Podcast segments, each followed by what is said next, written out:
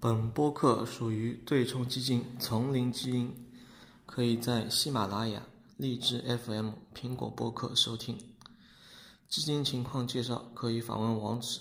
三 w dot junglegenefund dot com，网站地址为 www dot jungle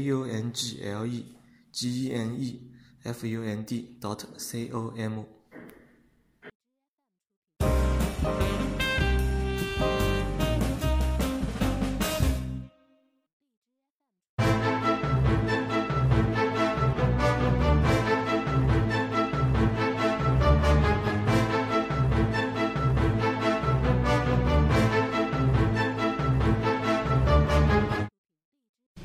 今天有一个比较那个劲爆的新闻啊，就是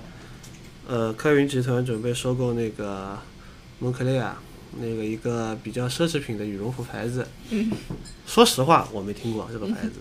或者说是就算有有听过或者看过，我也不是特别的清楚嘛。嗯。因为在我这种也，就是说是印象里面，就比较贵的这种，比如说是防寒的羽绒服啊，或者说是大衣啊什么的。加拿大鹅，呀，加拿大鹅，还有什么什么始祖鸟，我们 North Face 这种，但是 North Face 这种就是说就好像户外一点嘛，偏户对对外一点，偏户外一。点，然后像加拿大鹅这种，我已经觉得是就功能性强一点，我觉得时尚度可能说不太上吧。对比较比较比较那个，但因为最近就是说这些户外的这些牌子，其实也是开始和各种各样的潮牌做联名嘛。嗯。你比如说 North Face 和 Supreme 做联名，嗯出了那个就前两年不是有一个什么雪雪山服、雪山羽绒服不是特别火嘛？嗯。然后最近这次又冲锋衣好像又做了一个联名，然后在 North Face 自己就是把这个冲锋衣就是自己就换了个配色又做出来了，然后也是比较火的，说的我蛮心动的，我也想去买一件。那所以说就是说目前的话，但是你让我说蒙克利亚，我刚才也粗略了翻了翻他们的产品啊，好像是。对于我来说，大部分的衣服我是无法接受，但是有有有有两件就是女款的，我觉得样子还不错，有有觉得有点太花里胡哨了。我觉得，嗯，就是其实因为最近，因为开云集团和这个路易明轩集团就是一直的老对手嘛，两个非常大的，当然 LVMH 会更大一些，这种奢侈奢侈品集团。而且就是，嗯，开云集团它也是近几年它也是转型，因为它底下原来还有一些其他的牌子嘛，但是在近两年它基本把一些有一些牌子不是它核心或者说不够奢侈的牌子都把它就是卖掉了呀，或者怎样，都把它处理掉，然后他就说要转型为一个纯奢侈的一个这样的一个集团。然后这一次因为 LVMH 刚刚收购了那个 Tiffany 嘛，所以开云其实在就是我。因为我们研究这个公司，在近几个季度的这个分析师的这个电话会议上，其实都有提及，因为反复有分析师问他们，因为你们现在对吧，杠杆也比较低，然后就是手上现金也比较充裕，会不会考虑说会去收购一些？呃，而且你以前也出售了一些，近几年也出售了一些其他牌子，那会不会考虑会去收购一些独立的一些这些奢侈品牌嘛？然后他们也是说，我们肯定是要看。就说就是不排除这样的可能性，我们是要看就是这个回报率是什么样的，我们做这样一个投资回报率是什么样的，嗯，会不会有一个好的一个投资的这样一个收购的一个这样的标的？那么我觉得可能这一次就是 LVMH 收购了 Tiffany，可能对他们也有一定的一个呃触动吧。然后那么可能他们也加快了一个他们的这个这个收购的这样的一个计划。然后可能，当然肯定之前也是考察了嘛，找就是最后找到一个这样可能比较合适的、比较有潜力的这样一个牌子。我觉得它背后的就是逻辑，它背后的原因，一方面是，嗯，就是蒙可它其实，嗯，蒙可乐它其实，在就是近十年吧，大概过去这些年，就是奢侈品行业整个还是比较蓬勃发展的嘛，增长还是都比较好的，尤其是近两三年之内吧。就是增长都是非常快的，而且作为开云也好，作为 LVMH 也好，他们的就是业绩增长都是非常可观的嘛。然后，在即使是在这种情况下，蒙可在蒙克他在呃在这种大环境下，他的那个增长的情况也是比较显眼的，他的这个业绩增长也是比较显眼的。然后再一方面呢，他在因为这一波奢侈品它的那个业绩增长非常快，很大程度上是由中国消费者驱动的嘛。哦，就是这就是它背后的这个驱动力增长的这个驱动力。而蒙考它本来呢，作为一个对吧比较高端的一个比较奢侈的一个这样一个嗯保暖的羽绒服，主要是做羽绒服嘛这样一个品牌，它在中国消费者的眼中，它的接受度还是比较高的。它在整个大中华区有四十九家门店，所以它已经跟中国消费者非常贴近了。它已经是为大家所熟知、为大家所接受、为大家所追捧的一个奢侈品牌。所以从这一点来讲，那你肯定我现在。大家奢侈品品牌，大家都是靠中国消费者养活，基本上对吧？差不多是靠中国消费者养活的。对，就是我知道他那个刚才你说了，我的确是有点印象，就是你刚才给我看的一些图嘛，的确是，呃，怎么说呢？非常的就有点网红吧，网红款的意思嘛，就是说一个一个漂亮的小姐姐，然后身材也很不错，长头发的，然后就是就穿的风格，然后。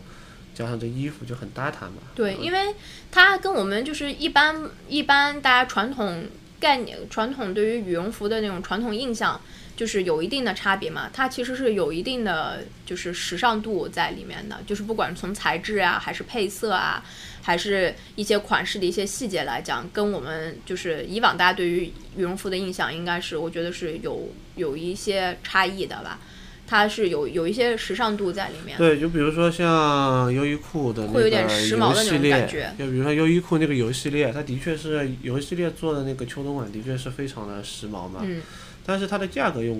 完全就不是说是一个奢侈品的价格，因为我还是一个优衣库，我做的再好，它还是优衣库。那么像这种是本来就有奢侈品光环存在的话，它其实。我认为有一些就是说是打入一些市场的空白吧，有一点点这种因素在里边啊，因为它的羽绒服的款式比较多嘛，然后做的也比较多，然后大家都会觉得我如果要买一个比较奢侈的羽绒服，我会去选那个这个牌子。嗯。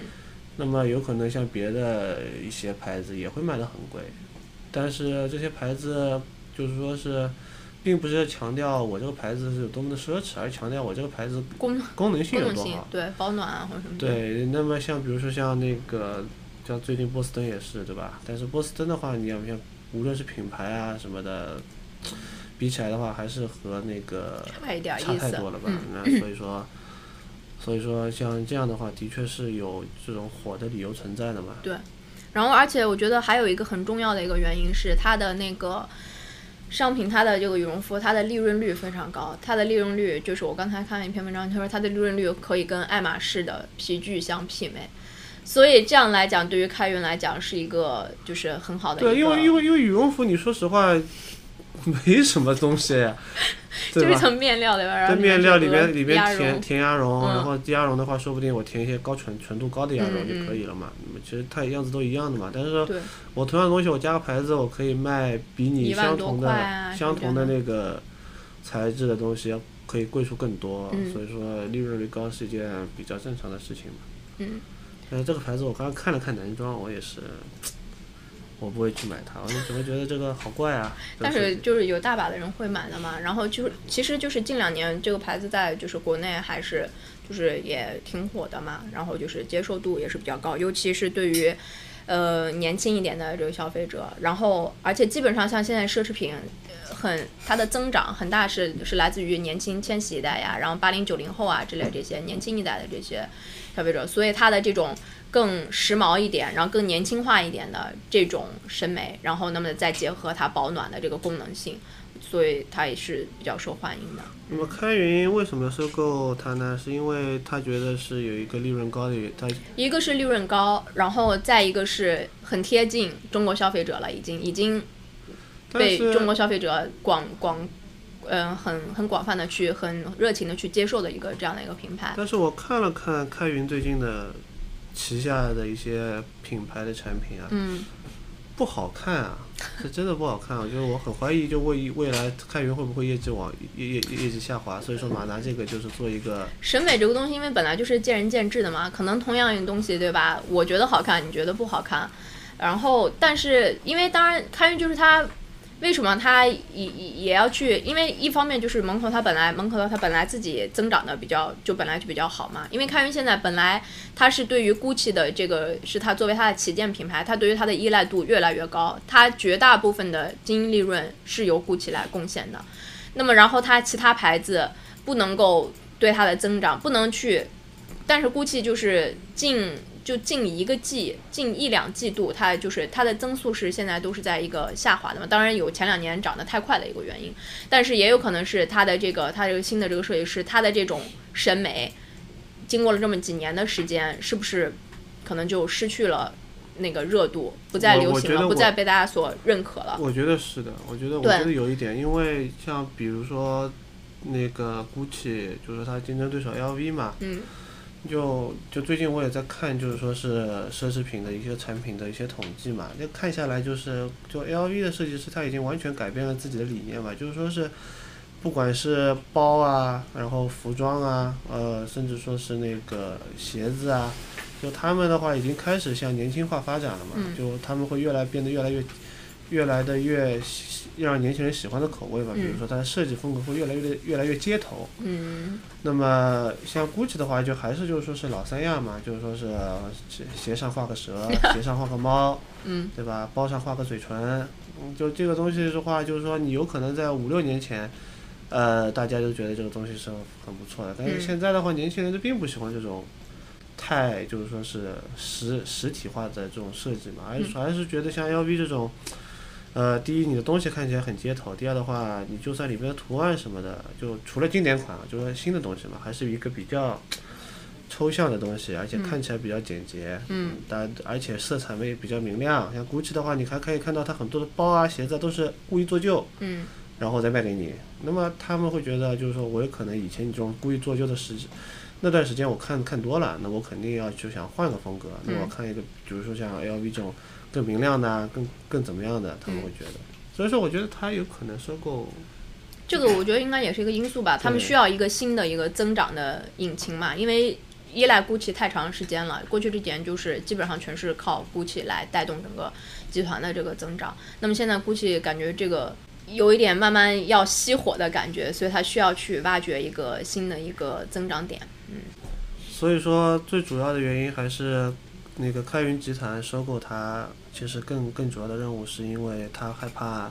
就是说集团的增速会有一些下降，所以说要通过像这样这种比较火的一些奢侈品牌子，通过收购。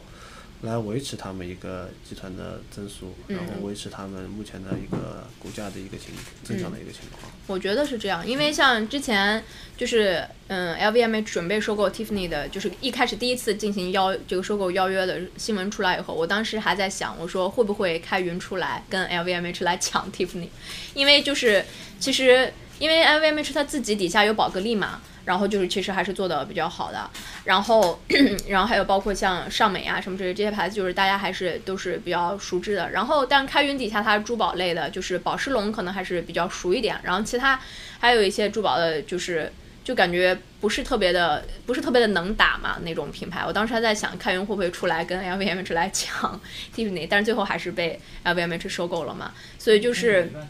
那么它因为一直开源集团跟路易明轩集团是这样一个竞争的这样一个呃竞争对手嘛，那么它要保持一个它的这个竞争竞争力的这个强度的话，我觉得它确实是需要去对它的这个嗯增长的嗯可以增长的这个业业务去进行一个补充。